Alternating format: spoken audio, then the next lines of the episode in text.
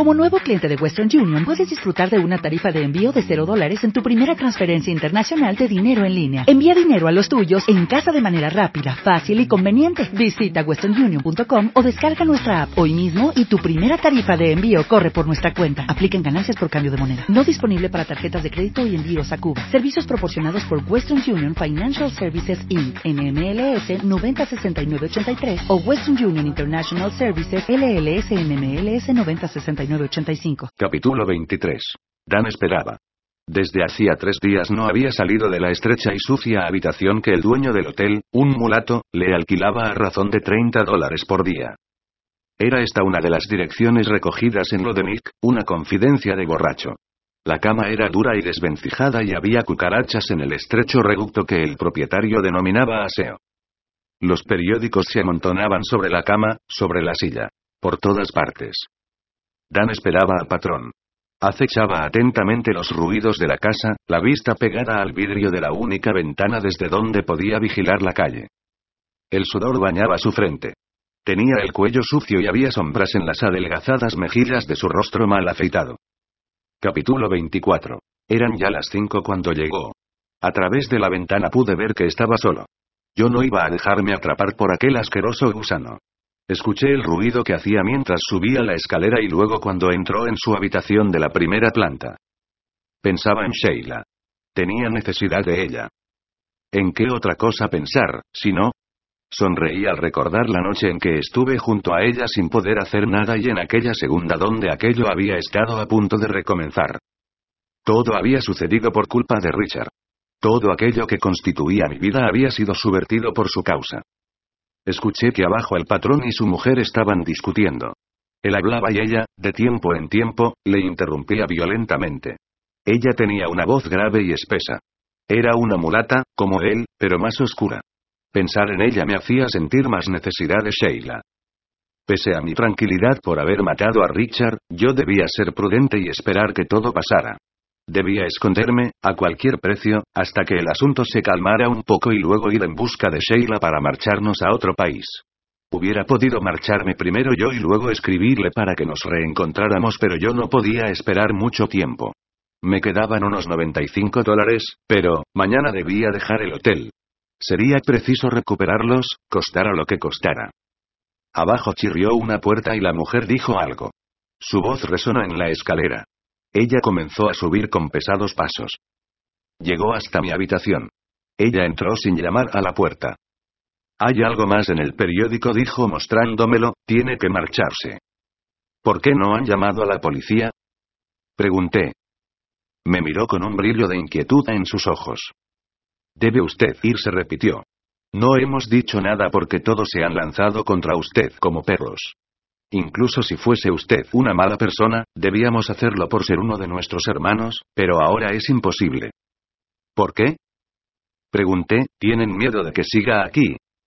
No tenemos miedo, contestó ella, pero debe usted marcharse. Les he pagado hasta mañana. Algunos aseguran que su hermano lo había amenazado, pero la mujer que mató después no le había amenazado y usted se llevó su dinero luego de haberla matado y violado. Me eché a reír. Matado y violado. Naturalmente, porque yo era un negro. Escuche, dije, usted sabe muy bien todo lo que se escribe o se dice sobre los negros en este país. Yo no la maté. Solamente le di un puñetazo para hacerla callar. Me miró con inquietud. Estoy aquí desde hace tres días, dije. Si hubiera habido algún riesgo, ustedes ya habrían sido descubiertos. Ahora han comenzado a hacer investigaciones más importantes, respondió. Ella hablaba con un tono monocorde, como si todo lo que pudiera decirle no contara más que otras palabras cualquiera. Está bien, dije. Me iré mañana por la noche, de acuerdo a lo convenido. Naturalmente, les aconsejo que no intenten nada. Debí de haber alzado la voz, pues escuché que su marido subía la escalera al mismo tiempo que yo acababa de hablar. Sin duda creen que 30 dólares por día por esta habitación asquerosa no es suficiente. Proseguí. No se trata de eso, murmuró. Es su vida y nuestra libertad lo que arriesgamos. Mi marido no quería esconderlo. Él entró en aquel momento. Se detuvo detrás de su mujer, rehusando mirarme. Déjeme ver ese periódico, dije. Escuche, dijo él, hemos hecho todo lo que pudimos, amigo mío, pero han comenzado a investigar en todos los barrios y ya no hay seguridad, ninguna seguridad. Tiene que marcharse de aquí. Me acerqué a ellos. Ella no se movió, pero él retrocedió levemente. Quisiera ver ese periódico, dije. Enseguida, tenía que verlo enseguida. Debían hablar de mi mujer en aquel periódico. El hombre se adelantó, arrancó el periódico a su mujer y se lanzó hacia la puerta. Márchese y tendrá todos los periódicos que usted quiera. Escuche, amigo, voy a devolverle el dinero que corresponde al día de mañana. Calculé la distancia. Él no había tenido tiempo de tantear mis reflejos. Intentó saltar hacia atrás, pero yo ya lo había cogido. Lo empujé dentro de la habitación y cerré la puerta de un puntapié. Deme el periódico. Su mujer nos movía. Me miraba con los ojos desorbitados mientras se apretaba con ambos puños el pecho agitado. Démelo. Repetí sin dejar de mirarla. Ella lo recogió y me lo entregó. Lo cogí y lo metí en mi bolsillo. Coja el cordel de la cortina. Ella obedeció sin pronunciar palabra y arrancó el delgado cordón trenzado. El hombre nos movía. Estaba muerto de miedo. Cerré mi puño izquierdo frente a su nariz. Mire, dije. Esto es lo que ellos llaman matar a una mujer. Su mentón crujió ligeramente y el tipo se ablandó cayendo en mis brazos. Yo no había golpeado demasiado fuerte. Estaba seguro esta vez. Su corazón latía regularmente. No tenga miedo, dije a la mujer. No tengo miedo, respondió. He hecho lo que debía. Maniaté al hombre y lo eché bajo la cama. Voy a irme, dije. Luego de leer este periódico. Ahora me sentía tranquilo, casi ausente. Abrí el periódico sin temblar. Allí estaba el relato de los interrogatorios. Me presentaban como a un loco peligroso. Sin mencionar que yo era negro. Después hablaban de Sheila. Había tomado un abogado y había iniciado un juicio de divorcio. Releí por dos veces el párrafo. No decían casi nada de ella. Tampoco incluían su fotografía. Alguien estaba haciendo que nada de su persona se filtrara en las noticias. Debí de quedarme mucho tiempo reflexionando. La mujer no se movía. Su marido, sobre la cama, estaba igualmente inmóvil. Ella se aproximó, quiere comer algo antes de irse. Sheila. Aquellas dos noches. Ann, Sally, Rosie. No había tocado a una mujer desde hacía cuatro días. Volvía a ver el cuerpo de Muriel y el viso de nylon que llevaba. No respondí. No podría. Ella vio como yo la miraba y no dijo nada. Se quedó allí. Su pecho subía y bajaba rápidamente. La tomé sobre la cama de hierro, sin sacarme la ropa. Ella no hizo un solo gesto para impedírmelo. Me movía un extraño deseo y tuve la sensación de que acababa de transcurrir un siglo cuando ella pareció salir de su letargo. Su sexo era suave y ardiente, como una fuente tórrida y su cuerpo se agitaba lentamente mientras sus manos recorrían mi cuerpo tenso e inquieto. Luego me apretó contra ella. Parecía querer incrustarse en mi carne gimiendo como se queja una bestia, casi sin ruido y sin comprender. Capítulo 25. Largo rato estuve tendido junto a la mujer sin que ella hiciese el menor gesto como para desprenderse. Le había alzado muy alto la falda y le acariciaba maquinalmente el vientre duro y desnudo. Luego escuché que el tipo comenzaba a gemir y a agitarse, bajo la cama. Me levanté. Poniendo orden en mis ropas fui a mirar si las ataduras se mantenían firmes. El hombre seguía fuertemente atado. La mujer también se levantó. Ahora es preciso que se vaya, dijo. Debe usted marcharse. ¿Dónde quieres que vaya? Dije. Así como haré este lugar, murmuró, podrá encontrar otro. Me están buscando. Me buscan por toda la ciudad. No puedo dar un paso afuera sin que corra peligro de que me reconozcan. No puedo ocultarle, dijo la mujer en voz baja. El hombre se movió mucho más que antes bajo la cama. Me acerqué y lo saqué de allí, ¿dónde puedo ponerlo? Pregunté. Ella me miró sin decir nada. Pero lo que leyó en mi semblante le bastó, sin duda, pues giró lentamente, abrió la puerta y me precedió en la escalera. Descendimos a la primera planta. No había nadie. La casa estaba en silencio. Me hizo entrar en una pequeña habitación y luego me indicó una segunda puerta que fue a abrir enseguida. Había allí una cocina bastante sórdida, con un gran fregadero y un armario debajo de él que contenía un montón de viejas porquerías, enseres de fregar, botes de conserva, trapos, etc. Con una bayeta confeccioné una especie de mordaza que até, no muy ceñida, alrededor de la boca del pobre tipo. Luego lo extendí rudamente sobre el montón de cosas. Volví a cerrar la puerta del armario, después de haberme asegurado que entraba suficiente aire por entre las aberturas. Escuché que el tipo se movía dentro del armario. Debía de estar buscando una posición más o menos cómoda. La mujer, de pie en medio de la cocina, había vuelto a su inmovilidad. Oye, le dije, ¿me escuchas? Ella asintió. Vas a ir a un sitio que te indicaré. Allí preguntarás por la señora Parker. Sheila Parker. Es mi mujer. Otra vez volvió a inclinar la cabeza en señal de aprobación. Averiguarás dónde está si es que ella no está ya allí y también dónde está el crío. ¿Es su hijo? Preguntó. Hice una señal afirmativa sin decirle una palabra, sintiendo que mi garganta se cerraba. Hubo un silencio. Luego me marcharé de aquí, dije, pero... Antes quiero saber lo que acabo de decirte. Le di la dirección y algunos detalles. Sin hacer ruido dejó la habitación y solo oí el ruido de la puerta al cerrarse. Mire a mi alrededor. Descubrí un trozo de jabón y una navaja y me afeité como pude ante un pequeño espejo. En la nevera encontré algo para comer. Tenía mucha hambre. Capítulo 26. Cuando la mujer regresó era ya de noche. Me había instalado en su habitación y de tiempo en tiempo me levantaba para ir a verificar si el tipo no se aburría demasiado dentro del armario. Me sentí casi feliz al verla llegar y, no obstante, sentía una terrible angustia temiendo a lo que ella pudiera decirme. Entró. Escuché sus pasos en la otra habitación. Miró en la cocina y luego vino hasta el dormitorio. No mostró sorpresa alguna al verme instalado allí. Ella se ha marchado. Dijo. Está en el hotel Welcome. No lejos de aquí. El niño está en casa de su madre. Ella está bien. Volverá pronto, dentro de dos o tres días. Quizás antes. ¿Has hablado con ella? Le pregunté. Las mucamas del hotel me lo han dicho. ¿Cómo lo saben ellas? Sonrió sin alegría. Tienen oídos. Ella habló de esto con uno de la poli. Cooper, se llama. Se interesa mucho por ella. En el hotel todos se divierten a su costa. Se ruboriza como una chica. Es un hotel pequeño. ¿Está muy vigilado? Pregunté. Hay algunos polis, dijo. No muchos. Solamente en los diarios el asunto parece ser importante. En realidad hubo un negro y una puta asesinados, eso no inquieta mucho a la gente ni a la policía. Esa historia del asesinato y la violación hacía buen efecto en el periódico. Hará efecto en el juicio. Pero no interesa a nadie. ¿Por qué hablas de juicio? Pregunté brutalmente. Cometerá tonterías a causa de esa mujer, dijo ella, usted podía haber escapado, haberse escondido, pero en cambio les ha dejado seguir el hilo. Ahora solo esperan que usted caiga por allí. Yo sonreí. Pueden esperar todo lo que deseen verme ante la corte, dije.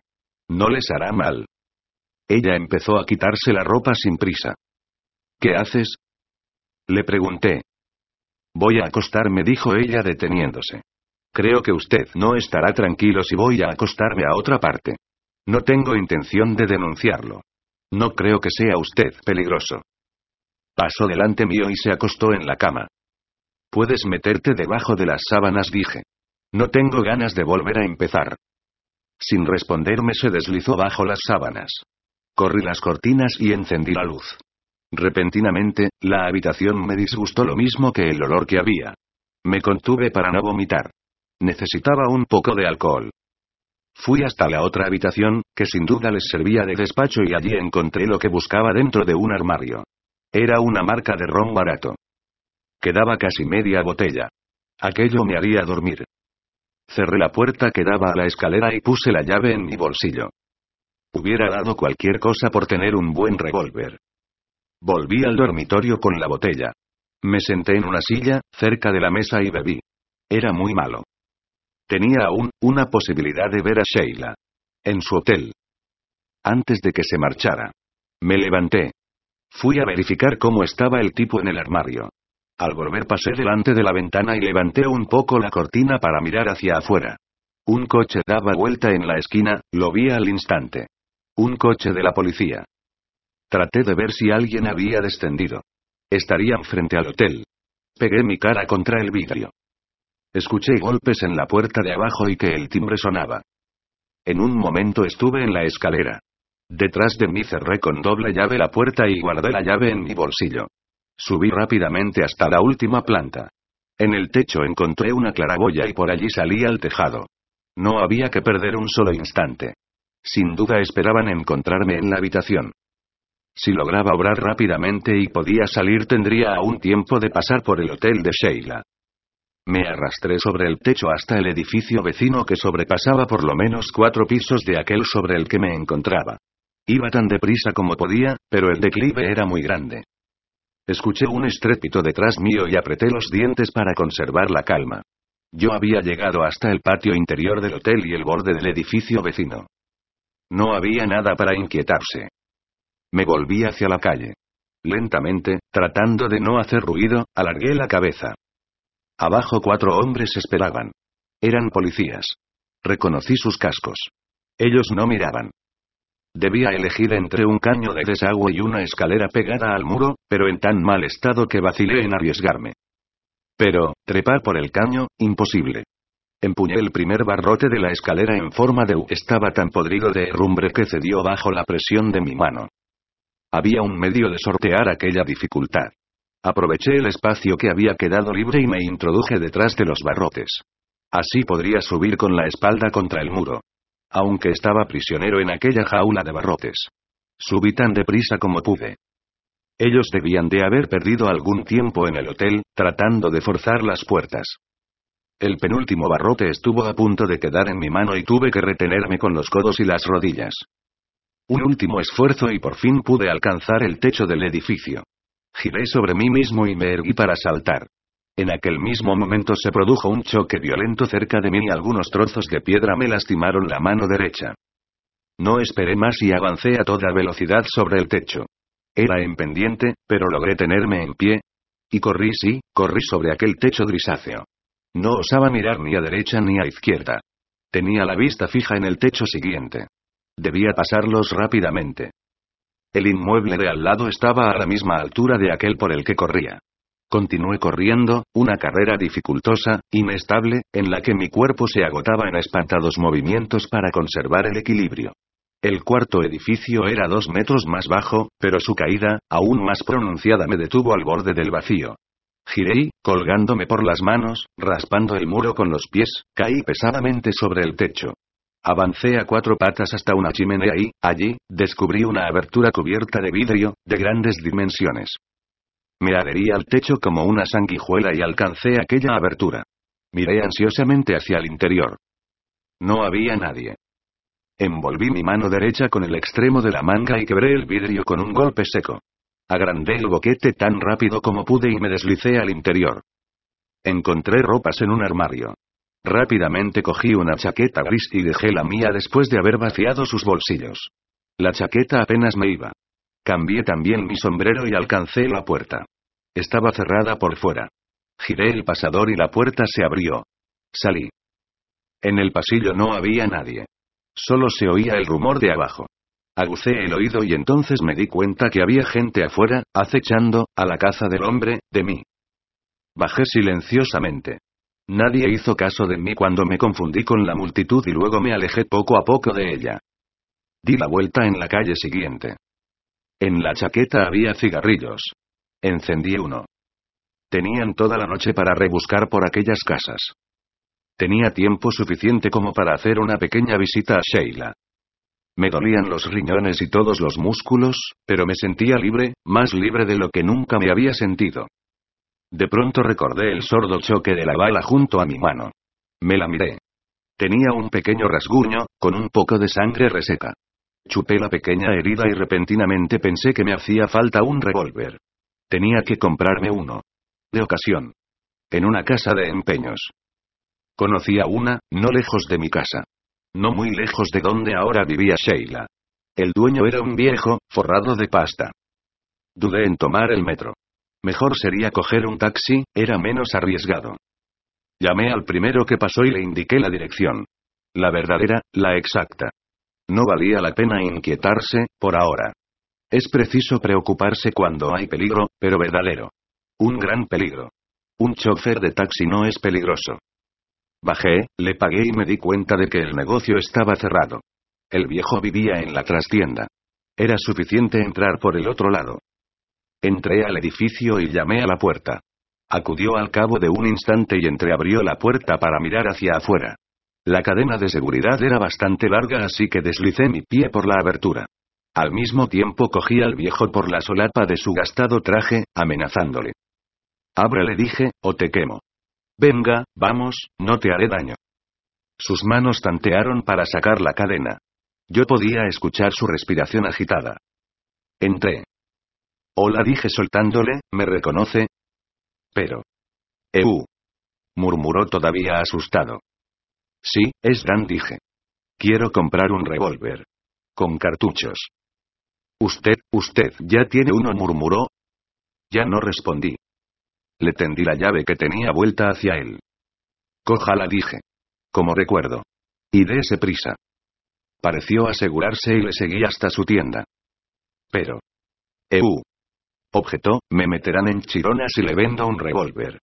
Todo andará bien. Bastará hacer un poco de puesta en escena.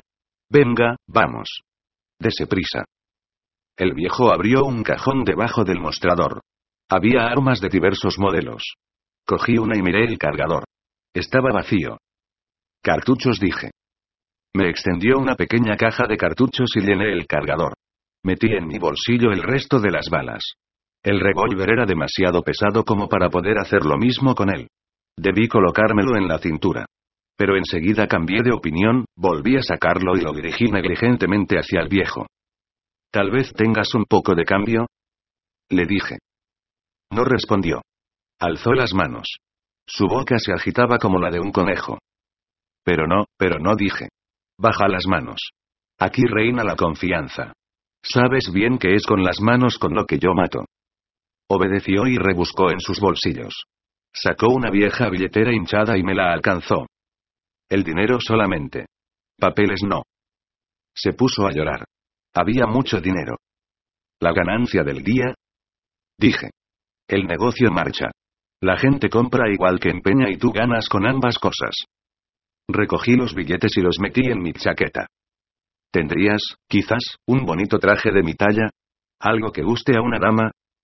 Sin pronunciar palabra el viejo fue hasta el fondo de la tienda y me señaló algunas ropas que colgaban de unas perchas. Escogí un traje marrón de rayas blancas, no muy llamativo, pero bastante diferente al que llevaba. Yo estaba detrás del viejo y le di amablemente en el cráneo con la culata del 38. Cayó pesadamente. Me cambié de ropa sin darme demasiada prisa y pasé a la trastienda donde acabé de arreglarme. Me sentía mucho mejor. Volví al interior de la tienda y suspiré al ver el teléfono. Hubiera sido tan simple citar a Sheila en la estación y partir desde allí con ella. Recordé la noticia del periódico. Juicio de divorcio. Estaba eso. Además, la línea telefónica del hotel debía de estar vigilada. Volví a suspirar. El viejo yacía en el suelo. Aquello me dejaba cada vez más insensible. Desde hacía dos días yo los mataba, pero desde hacía cinco años yo los molía de golpes y la diferencia era mínima. Además, este no estaba muerto. Para asegurarme bastaba con que pusiera fuego a la tienda. Esto presentaba, además, la ventaja de llamar la atención sobre un sitio diferente que el hotel a donde quería ir. Aquello daría un poco de trabajo a los bomberos y a los polis. Encontré un poco de gasolina. ¿Por qué no? Allí había de todo. Acumulé todo lo que pude de viejas porquerías combustibles en el medio de la habitación. Amontoné muebles, ropas, papeles, maleras, neumáticos, cualquier cosa y luego lo regué todo de gasolina. Eché una cerilla. Al principio pareció apagarse y luego, de repente, hubo un gran luz y el fuego se alzó con fuerza hasta mi rostro. Corrí rápidamente hacia la trastienda y salí por el corredor, sin ruido. Las llamas rugían y crepitaban ya, furiosamente. Abandoné el edificio y gané la calle sin volverme. Llegué frente al hotel en el mismo momento en que los potentes coches de los bomberos atravesaban la calle en un infernal alboroto. Repentinamente sentí una gran laxitud. Y luego todo sucedió rápidamente. La gente se asomaba a las puertas y ventanas y los curiosos comenzaron a dirigirse hacia el lugar del incendio. La alarma había sido dada rápidamente.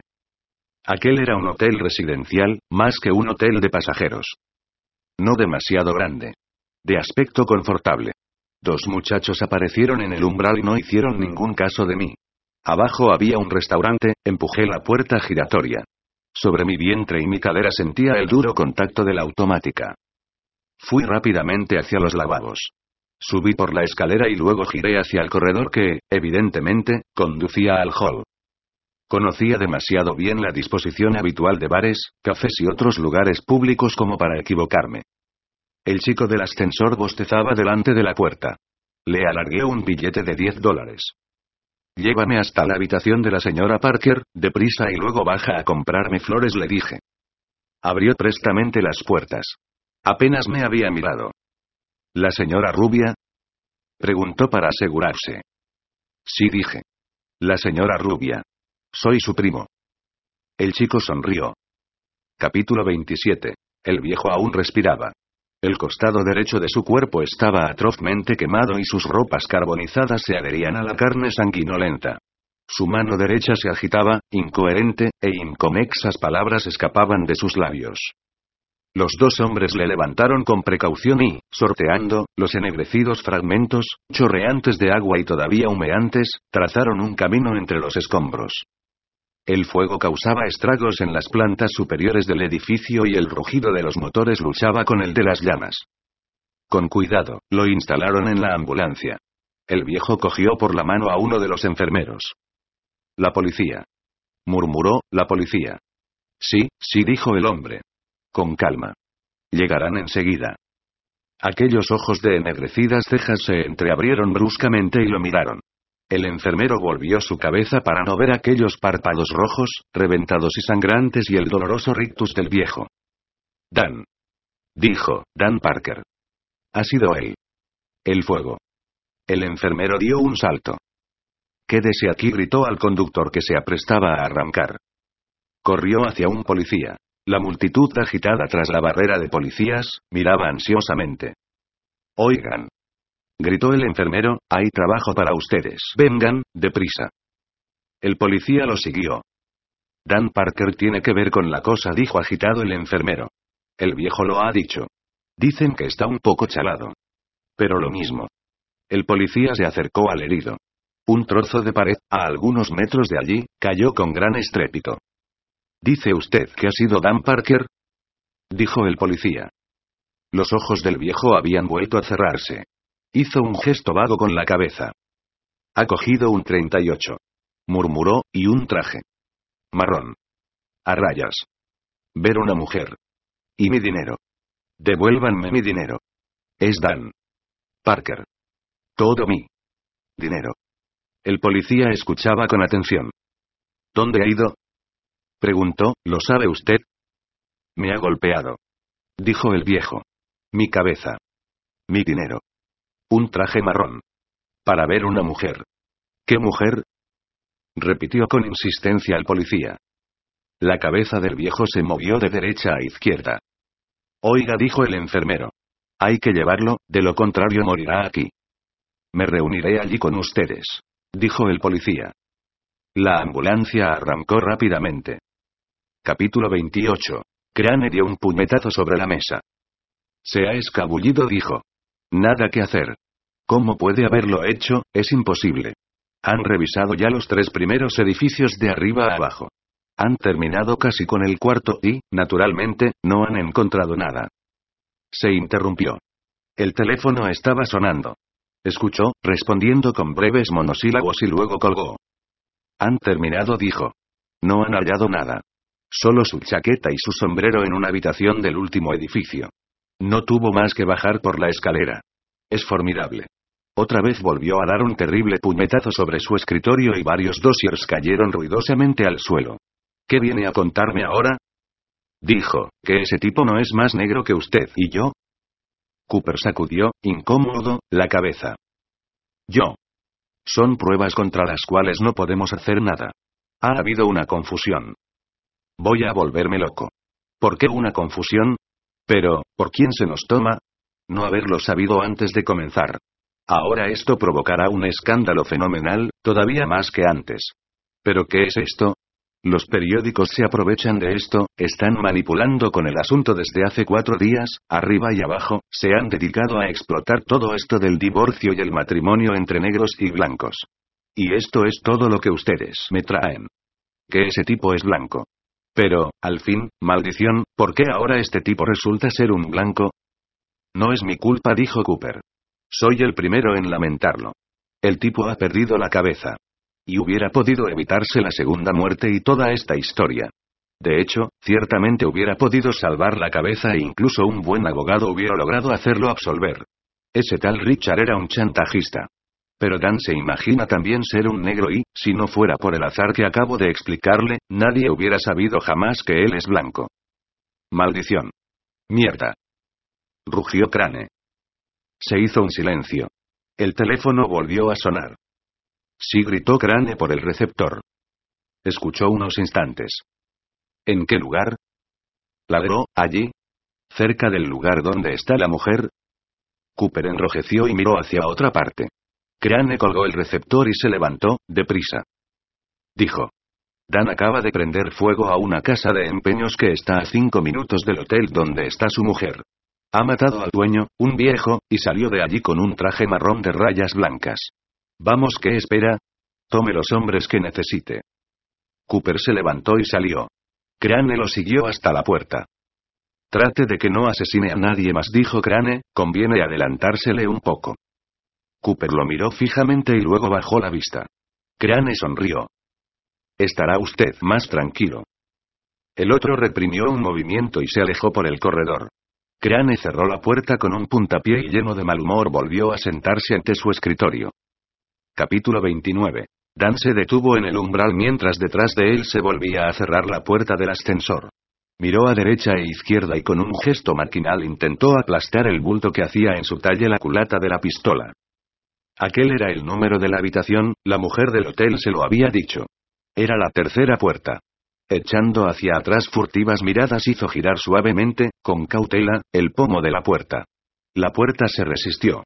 Comenzó a hacer más fuerza, como enloquecido, cuando de pronto comprendió que se abría en el otro sentido. Entró. La habitación estaba amueblada de cualquier modo. De las ventanas colgaban largas cortinas. Su mirada registró automáticamente el posible escondrijo. La ventana estaba abierta y la ciudad aparecía a través de ella, plena de luces. Una cama, dos sillones, una mesa y un armario. Una pequeña puerta, el cuarto de baño sin duda. Prestó atención. Ningún ruido. Allí no había nadie. Tampoco en el cuarto de baño. Se acercó silenciosamente y escuchó pasos en el corredor. No tenía tiempo de huir. Se lanzó hacia la ventana, escondiéndose detrás de las cortinas. Era Sheila. Dan no podía verla. A través de la puerta abierta escuchó el ruido de puertas del ascensor y la voz del chico que la llamaba. Ella se detuvo. El chico le entregó las flores.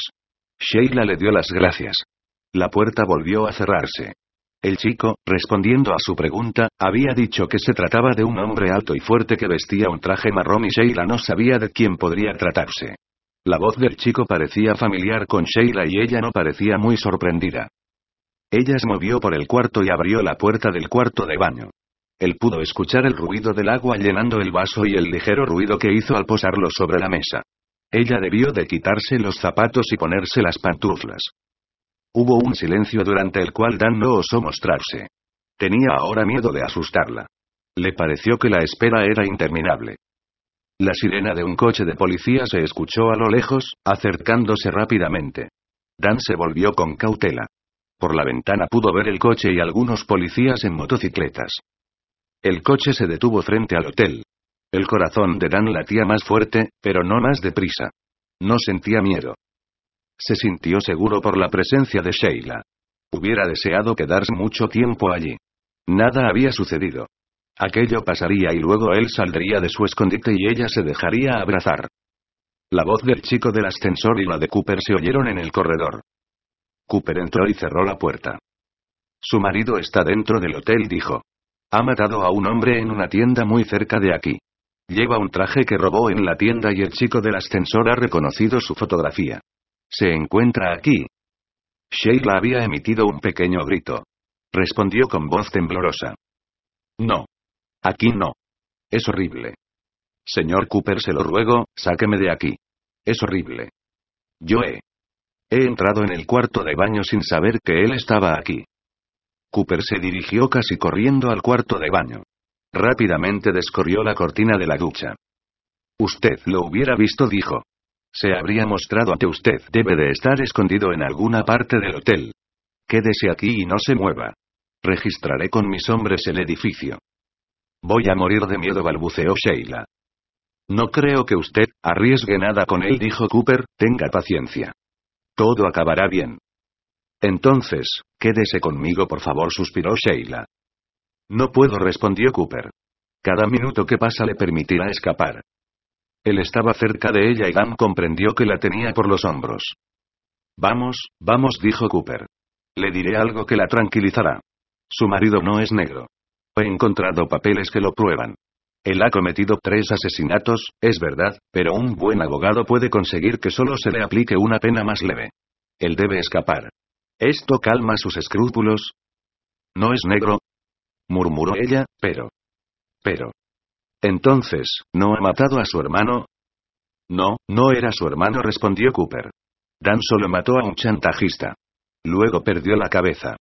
Puede hacerse valer que ha sido empujado a matar por las circunstancias. Él se detuvo un momento. Eso no le impedirá divorciarse, dijo. Pero. Eso facilitará las cosas. El hombre se volvió bruscamente. Había escuchado un ligero ruido en la ventana. Sacó su revólver y escuchó gritos en la calle. Se lanzó con ímpetu hacia la ventana. Capítulo 30. No podía moverme. El policía entró cuando yo estaba detrás de la cortina. Si hubiera dado un paso hacia mí me hubiera visto obligado a dispararle y yo no lo deseaba hacer. Esperar solamente. Tal vez se marcharan sin haberme encontrado. Sheila parecía aterrorizada. Debió de tirarse en brazos del policía, como solía tirarse en mis brazos. Yo deseaba verla. Hubiera dado cualquier cosa por verla. Ahora que él estaba allí, que no estaba sola, hubiera podido presentarme ante ella, pero aquel hombre era un policía y me estaba buscando. Debían de tener rodeado el edificio. Todo comenzaba nuevamente. Donde quiera que fuese, ahora, me cercarían acechándome como a un gato salvaje sobre un árbol. No podía escuchar lo que ellos decían, solamente oía sus voces y luego, las palabras de aquel policía que se metieron en mi cabeza como hojas de puñal al rojo. Había dicho que yo era un blanco. Entonces, ya no pude ver más nada y supe lo que había hecho. Había tenido miedo durante tanto tiempo. Había creído que me perseguían. Les había roto la jeta durante años hasta asquearme. Me asombraba el encontrarme bien entre ellos, el sentirme parecido a ellos. Recordé lo que una vez, en la escuela, me había respondido un camarada negro. Yo estaba orgulloso de ser blanco. Le había dicho cómo es el efecto que causa, sentirse negro, él me había mirado atónito y un tanto avergonzado y abatido. Casi a punto de llorar me respondió no causa ningún efecto, Dan, tú lo sabes bien. Entonces lo golpeé. Su labio sangraba mientras él abría grandemente los ojos mirándome sin comprender. Yo había sentido tanto miedo, al principio, cuando comenzaron a tratarme como a un blanco. Yo había sido audaz, también, al ir a trabajar allí ellos no me habían preguntado nada y todo se fue haciendo poquito a poco, no obstante, yo quería vengarme de ellos, tienen un olor. Decían los blancos y yo estaba orgulloso de no tener olor. Pero uno no siente su propio olor. Me habían respetado porque yo era fuerte, y yo estaba orgulloso de ser fuerte como lo estaba de ser blanco. Pero había llegado Richard, yo había pasado mi infancia junto a él, él era mi hermano, en aquel momento lo creía. Y yo lo maté. Yo creía que él era mi hermano cuando lo maté. Sheila también lo creía, sin duda. Había sentido tanto orgullo cuando me casé con Sheila. Era una revancha y cuando la poseía era también una revancha. Poquito a poco me había vuelto un blanco, había necesitado años para borrar la marca, y solo había bastado que llegara Richard para que yo volviera a creer, nuevamente, que era un negro. Aquellas chicas, Annie y Sally. No me habría vuelto impotente si no hubiese creído que tenía sangre negra y que era necesario matar a Richard. Y si hubiese avisado a la policía, hubieran encontrado mis papeles, hubieran probado que yo era blanco y Richard hubiera tenido que marcharse. Había matado a Richard por nada. Sus huesos habían crujido bajo mis manos.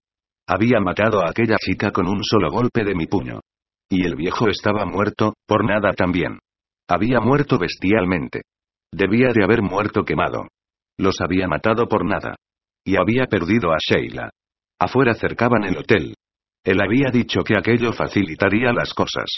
Hay otros medios de facilitar las cosas. Capítulo 31. Dan pareció salir de un sueño.